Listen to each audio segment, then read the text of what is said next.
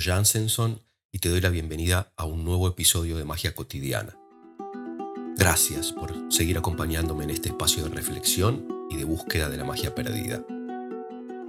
En los tres episodios anteriores hablamos sobre el problema de la profanación de casi todas las cosas en el mundo actual, en la sociedad actual, en el sistema extremo en que estamos viviendo y en la posibilidad de emprender en la propia quinta, en la propia casa, en el propio espacio, un reencuentro con la sacralidad, que es la única posibilidad que existe para que la magia cotidiana se haga presente y podamos contar con ella. Sin lo que hablamos en esos episodios, que es la necesidad del registro de mi estado emocional, mental y físico, sin la conciencia de cuáles son mis deseos y necesidades, sin saber, aunque sea de forma parcial, quién soy, de dónde vengo, qué tengo que hacer y a dónde tengo que ir, es improbable llegar a considerar la posibilidad de discernir entre lo sagrado y lo profano. Ni hablar de sanar lo uno para reencontrar o habilitar lo otro. En este episodio vamos a hablar sobre el segundo problema que considero que la humanidad padece. Me refiero siempre pero lo aclaro por las dudas, a cuestiones universales o mayormente universales que no dependen de la geografía, ni del clima, ni la edad, ni el estado civil, ni la cultura, ni la educación, ni el género, ni de ninguna otra individualidad. Creo que los seres humanos somos más iguales que diferentes en muchísimos aspectos y nos ocupan las mismas cuestiones. Este problema que ya he mencionado brevemente en los primeros episodios es la insensibilidad. Me refiero al entumecimiento al aislamiento, a la separación, a la rigidez que nos habitan cada vez con más presencia y fuerza. Desde hace algunos años cocino un wok de arroz con vegetales, de arroz yamaní, que es arroz integral. Lo aclaro porque sé que en otros países no existe el arroz yamaní como se consigue tan fácilmente en Argentina o en Buenos Aires. La receta la aprendí en la Casa de Osagua hace muchos años, gracias a Perlita, y fui cambiando y ajustando esa receta a mi gusto con el tiempo. Es una receta hecha con arroz yamaní y vegetales de estación y sazonado con varias especias y condimentos. Ese plato formó parte del menú tres restaurantes diferentes en los que trabajé o que conocí y en dos de ellos era el plato más pedido del menú. Siempre he recibido elogios sobre el wok y al mismo tiempo he recibido muchas consultas sobre la receta, sobre los ingredientes. Como está hecho con tantos ingredientes diferentes, es bastante difícil, guiándose por el aroma o por el sabor, distinguir qué hay dentro del cuenco en que lo sirvo. Sin embargo, hace tiempo conocí a una persona a la que invité a cenar y para esa cena preparé el wok de arroz yamani con vegetales. Cuando le serví el plato, esta persona lo tomó entre ambas manos y se lo acercó a la cara. Cerró los ojos y dijo, aceite de sésamo, salsa de soja, nuez moscada, cardamomo, canela, jengibre, pimienta negra. Así mencionó el 90% de los ingredientes solo por haber olido el plato. Al probarlo, mencionó dos ingredientes más. Me asombró muchísimo su capacidad de percibir los aromas, de distinguir entre ellos y de poder articularlos en voz alta. Jamás en más de 20 años me había pasado que alguien distinguiera ni siquiera dos de todos los ingredientes del plato. Ella los distinguió a casi todos. Para mí eso fue magia, magia cotidiana. En otra situación, en Tulum, estábamos en el restaurante que yo dirigía, conversando con los meseros y el bartender. Era algo común. Todos los días había un par de momentos en los que el lugar estaba abierto, pero estaba muy tranquilo y podíamos conversar sobre diversos temas. En ese momento mencioné cuánto me gustaba escuchar los diferentes cantos de los pájaros y dije que me gustaría saber distinguir entre ellos. Dos de los jóvenes, por diversión, empezaron a decir los nombres de los pájaros que estaban cantando en ese momento, de todos, como si para ellos fuera algo de lo más normal y cotidiano. Para mí era magia. La mayoría de las personas, al menos las personas que yo he conocido, no saben decir si sienten frío o calor en determinado momento. No saben decir si tienen el cuerpo rígido o relajado. Y si les vendan los ojos, no saben distinguir entre el vino tinto y el vino blanco. La mayoría de las personas no saben distinguir cuándo se sienten satisfechas con la comida, es decir, cuando sucede un bocado, luego del cual el cuerpo dice, aquí debemos detenernos. La mayoría de las personas no saben distinguir cuándo se sienten satisfechas con la mayoría de las cuestiones de sus vidas. En una clase de yoga, la maestra dice, elevamos los brazos hacia adelante hasta arriba de la cabeza. La mitad de la gente en la clase los eleva hacia los costados. Unas personas caminan hacia adelante con los brazos estirados como si fueran sonámbulas. Una mujer se acuesta en el piso boca abajo y estira los brazos por los costados hacia adelante de la cabeza. La maestra después de la clase y ante mi pregunta y ante mi comentario sobre lo raro que me ha parecido, me dice, no podrías creer lo difícil que parece resultarle a la gente seguir instrucciones básicas. Cuando me toca hacer promoción de los diferentes shows o eventos en los que voy a participar, me ocupo de colocar en los flyers toda la información necesaria para cada evento. Y a pesar de que en los flyers está escrita la fecha, el horario, el lugar y la plataforma de venta de entradas, la gente me escribe y pone, voy, ¿dónde es? O, me encanta la propuesta, ¿a dónde se sacan las entradas? O, no sé si llego, ¿a qué hora empieza? Toda esa información está escrita, bien visible en cada comunicación, pero la gente o bien no lee, o bien no ve, o bien no presta atención, o tiene tanto ruido en su interior que no sabe ni siquiera dónde está parada. En el mundo cada vez más sistematizado en que vivimos, se automatizan las porciones de comida, se automatizan los climatizadores de frío y calor, se, automatizan las formas de vestir, se automatizan los aromas, que dejan de ser naturales y son por completo artificiales. Y en ese contexto no tenemos ni la menor idea de qué sentimos, de cómo nos sentimos, de dónde vienen nuestras emociones y qué significan, qué le pasa a la persona que tenemos al lado y que forma parte estrecha de nuestra vida, qué le pasa a la comida que hoy tiene algo diferente, qué le pasa a nuestro cuerpo que está funcionando de formas extrañas. No podemos sentir, no podemos percibir, no podemos conectar con nuestra emocionalidad, con nuestra sensibilidad. Estamos viviendo una terrible época de separación cada vez más grande del resto de las personas y de nuestro interior. Un enajenamiento en el que no podemos distinguir entre cosas básicas ni conectar con lo que nos hacen sentir todas las cosas que se cruzan por nuestro camino.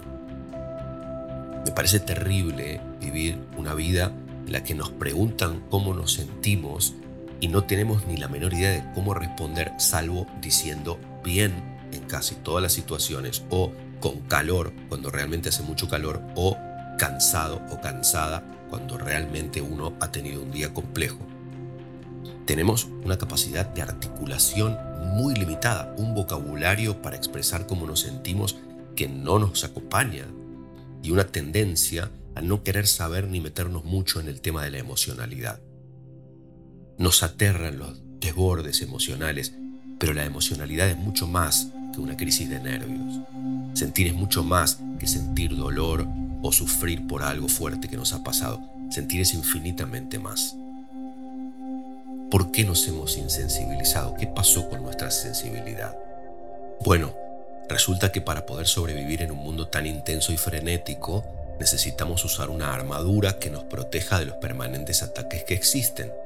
No corremos peligro de muerte a cada paso que damos, pero el ruido es terrible, el caos es terrible, la cantidad de estímulos es terrible, la cantidad de gente con la que nos relacionamos es terrible, la cantidad de cosas a las que tenemos que prestarles atención es terrible.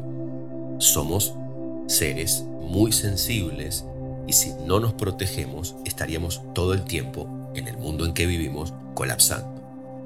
Esa armadura que nos protege que es invisible por supuesto, al mismo tiempo nos hace insensibles. Digo, es invisible la armadura que protege nuestro cuerpo, no es invisible la armadura que nos protege de los elementos externos. Tenemos dobles vidrios, tenemos paredes de cemento, en algunos casos muy gruesas, tenemos rejas en las ventanas y en las puertas. Cuanto más nos aferramos a las armaduras, más insensibles nos volvemos.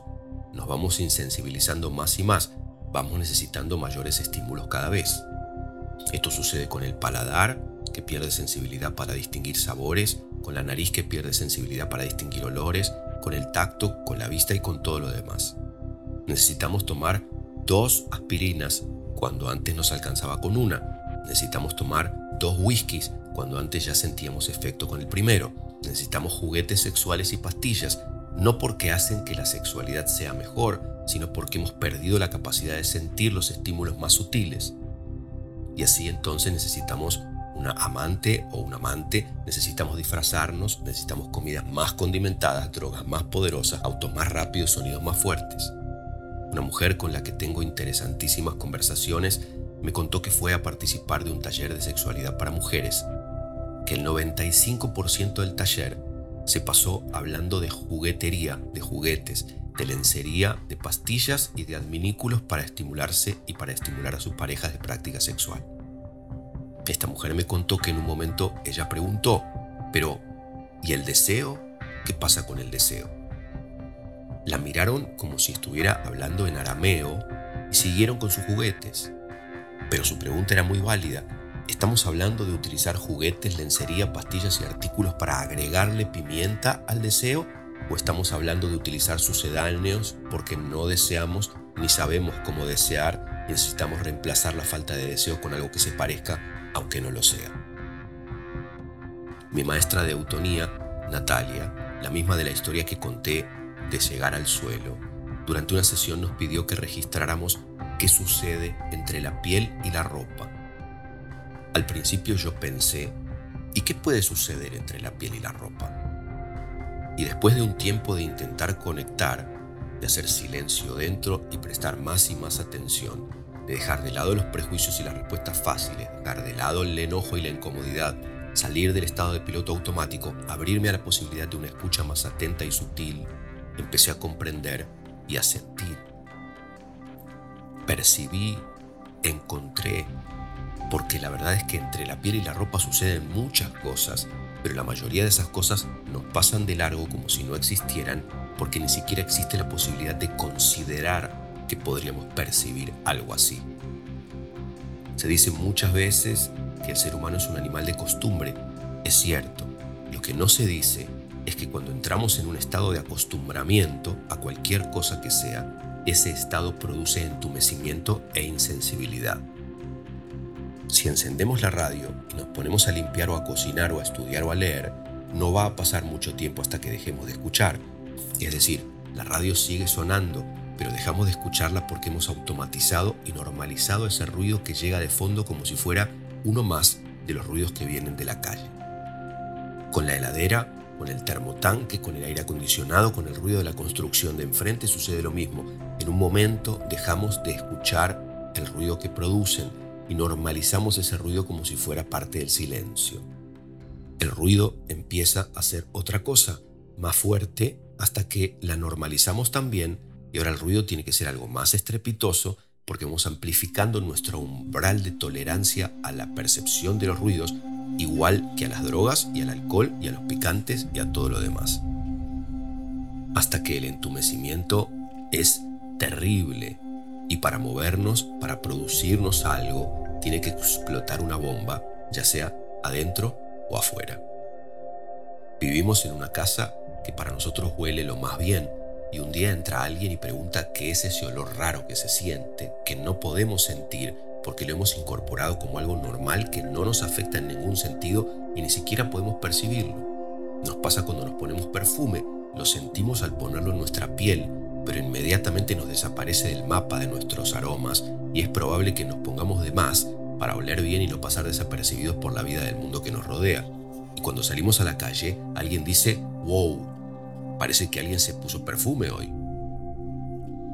Tenemos una pareja a la que dejamos de percibir, es decir, la vemos siempre como ya sabemos que es, porque ya le sacamos la ficha y la escuchamos desde el mismo lugar de siempre, todas las veces, aunque tenga algo distinto para decir, aunque esté diferente, dejamos de tener la capacidad de distinguir una cosa de la otra porque nos hemos acostumbrado y nos relacionamos con esa persona en piloto automático.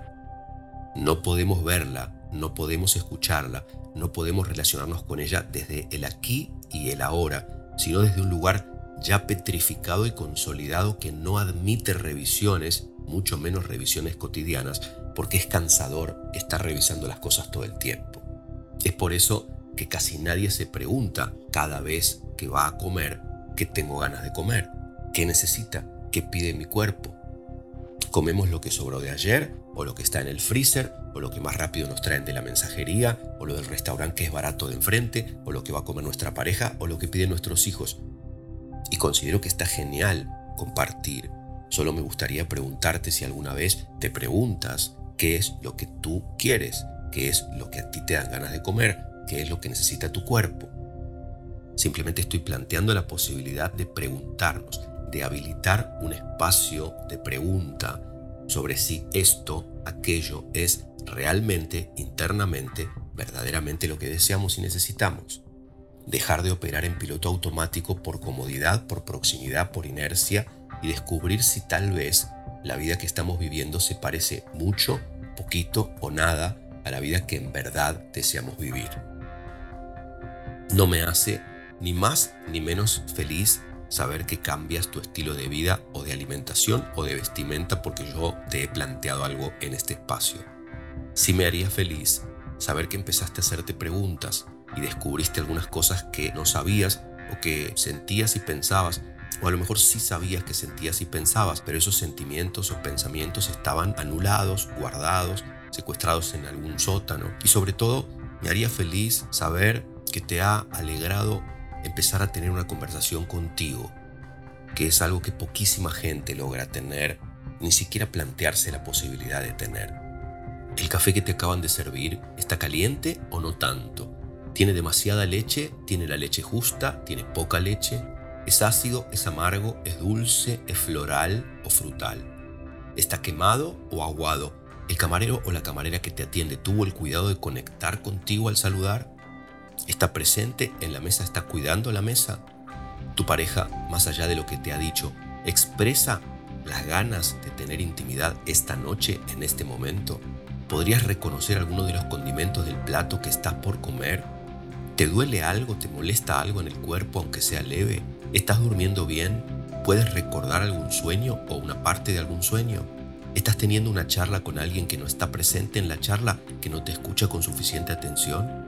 ¿Te gusta la comida que estás comiendo? ¿En qué momento tu cuerpo se sació? ¿En qué bocado?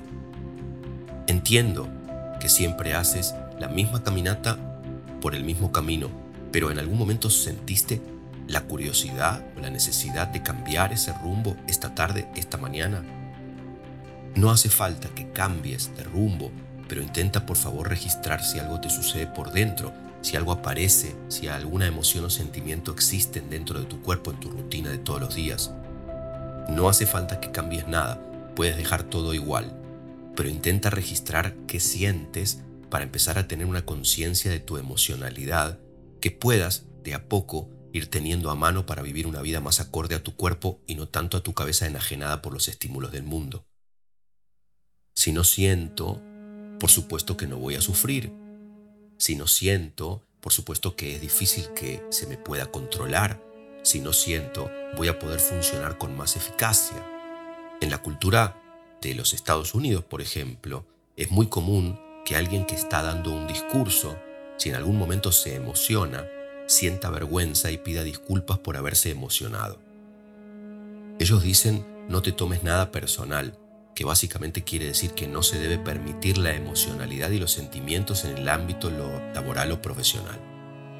Pero ya sabemos el nivel de violencia que se desata, por ejemplo en Estados Unidos, cuando alguien explota porque ya no ha podido contener más sus emociones y éstas se han desbordado sin control. A ese punto se llega, a sentir culpa y vergüenza por sentir a creer que se puede separar la humanidad del profesionalismo, las emociones de la racionalidad, a creer que se pueden apagar las emociones y los sentimientos a voluntad durante el horario laboral, a creer que se puede atravesar un momento muy emotivo sin emocionarse, o al menos sin permitir que la emoción se haga presente, se manifieste, como si nos pusiera una trampa para impedirnos operar desde nuestra cordura. La buena noticia es que la sensibilidad se puede recuperar no es algo que sucede de un día para el otro, pero podemos emprender el camino de regreso a una vida sensible. Requiere trabajo, inversión de tiempo y energía, requiere determinación y disciplina. La noticia tal vez no tan buena para el mundo en que vivimos es que no se puede recuperar la sensibilidad de una vez y para siempre, sino que es un trabajo que debe hacerse de forma cotidiana, como quitar el polvo de los muebles, porque el polvo se acumula aunque las ventanas estén cerradas. Ejercitarnos en la sensibilidad requiere de una práctica y una disposición permanentes y se gana o se pierde la oportunidad de hacer ejercicios cada vez que aparece un estímulo frente a nuestra nariz, frente a nuestros ojos, un plato de comida servida, una película de cine, una persona con quien conectamos por primera vez o con quien tenemos una relación de años. A cada paso que damos debemos hacer un clic para producir la conexión, para prestar atención, para estar presente, para quitarnos la armadura, para descorrer las rejas, para que el muro vuelva a ser un velo que se pueda descorrer, para que la separación sea únicamente una ilusión y desaparezca como por arte de magia para que la distancia deje de existir, para que las fronteras vuelvan a ser algo que únicamente existe en los mapas. Volver a sentir a cada paso, poner conciencia en cada paso, saborear la comida, deleitarnos con los ojos, percibir las sutiles diferencias dentro del cuerpo, los cambios leves de humor, de estado y poder articular esas diferencias. Es un ejercicio en el que mejoramos a medida que practicamos. Lo mismo sucede con la intuición que considero que es el primer pensamiento que nos asalta y que viene seguido de miles de pensamientos adicionales que son puro juicio y puro miedo. Distinguir ese primer pensamiento, poder atraparlo cuando aparece, poder separarlo de los demás pensamientos que vienen detrás y aprender a hacer eso a gusto, según la necesidad de cada momento, es un trabajo hermoso, dificilísimo, que requiere de muchísima práctica, pero sobre todo de muchísima sensibilidad. Recordar los sueños. Y de los sueños vamos a hablar en otro episodio, pero recordar los sueños requiere de mucha preparación, de mucho ejercicio, de mucha atención, disponibilidad y sensibilidad. Encontrar el tono correcto para hablarle a alguien, teniendo en cuenta quién es esa persona y qué relación tenemos con ella, pero además cómo está ahora esa persona en el sentido de la disposición para recibir lo que tenemos para decir. Sobre el arte de hablar voy a hablar en otro momento, pero no es muy diferente en ese aspecto que en todos los demás. Se requiere sensibilidad para dar y para recibir, para estar en el mundo de manera más poderosa y mágica, para vivir una vida más plena y sabrosa. Cuando estudiaba teatro con el maestro Julio Chávez, un día nos dio para practicar un ejercicio que me quedó grabado para siempre. Había que pasar al escenario, quien quisiera pasar, a quedarse en quietud, de pie allí adelante, sosteniendo un pequeño papel en la mano. Había que permanecer allí sin hacer nada, sosteniendo el papel hasta que se cayera. Yo me ofrecí como voluntario para pasar al escenario convencido de que podía lograrlo sin problema. Y ahí estuve durante muchos minutos sosteniendo el papel y sin hacer nada más. En un momento, el papel se cayó. Lo tiraste, me dijo Julio, el gran maestro. No, dijo yo, se me cayó. No, me dijo él, lo tiraste. Pido que lo hagas otra vez. Levanté el papel y empecé de cero otra vez. Luego de unos minutos, el papel se cayó. Lo tiraste otra vez, dijo. No, dije yo, esta vez se cayó de verdad. No, dijo él, esta vez lo volviste a tirar. De verdad, hacelo otra vez. Creo que a la quinta vez que lo intenté, esto sucedió hace muchos años, en el momento en que el papel se cayó, yo sentí que lo había vuelto a tirar. Y él dijo, se te cayó. Sentí una alegría descomunal. Recibí el aplauso de toda la clase Sentí que me había recibido de actor, que ya era tan bueno como Al Pacino. Y Julio Chávez me dijo, pido que lo hagas otra vez. Yo estaba convencido de que ya había encontrado la clave, ya había encontrado el verdadero camino de la actuación. Y entonces tomé el papel en la mano y me quedé quieto y a los pocos minutos el papel se cayó. Y el maestro dijo, lo volviste a tirar. Y ya nunca más pude volver a lograr que el papel se me cayera de la mano.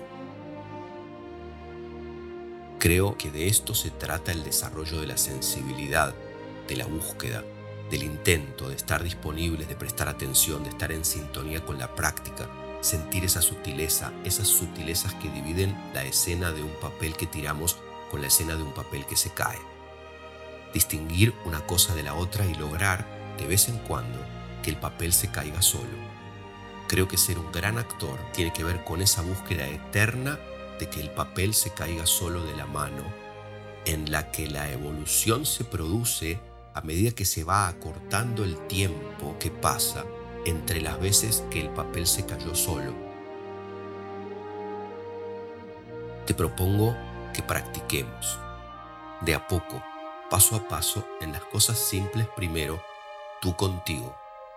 Como vayas sintiendo, déjate sentir, intentando no permitir que la cabeza y la mente intervengan demasiado e intentando registrar cuándo es sentir y cuándo es pensar cuando es conectar con el aquí y ahora y cuando la conexión es con el pasado, con la historia, con el miedo, con otras cuestiones que no tienen mucho que ver con este momento, con este lugar y con esta situación. Es imposible estar presentes y sensibles todo el tiempo en todos lados, pero sí es posible volver a sensibilizarnos, recuperar la capacidad de sentir y de articular lo que sentimos, corregir el rumbo si por esas cosas necesitamos otra cosa aunque hayamos planeado algo durante meses o años. Si ahora se necesita otra cosa porque se siente otra cosa, pues entonces tiene que suceder otra cosa. En principio, hoy llegamos hasta aquí. Nos encontramos otra vez en el próximo episodio.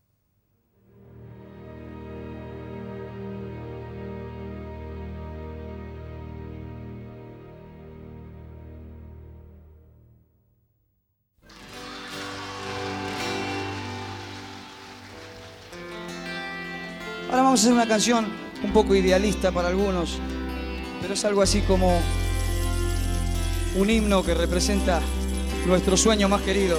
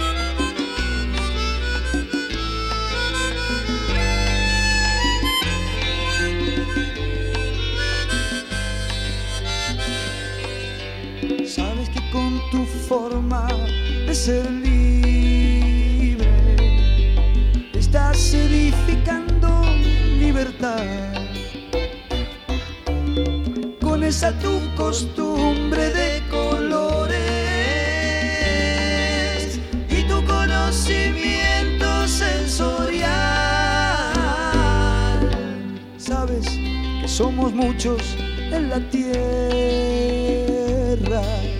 los que vivimos y amor. Más allá de países y fronteras,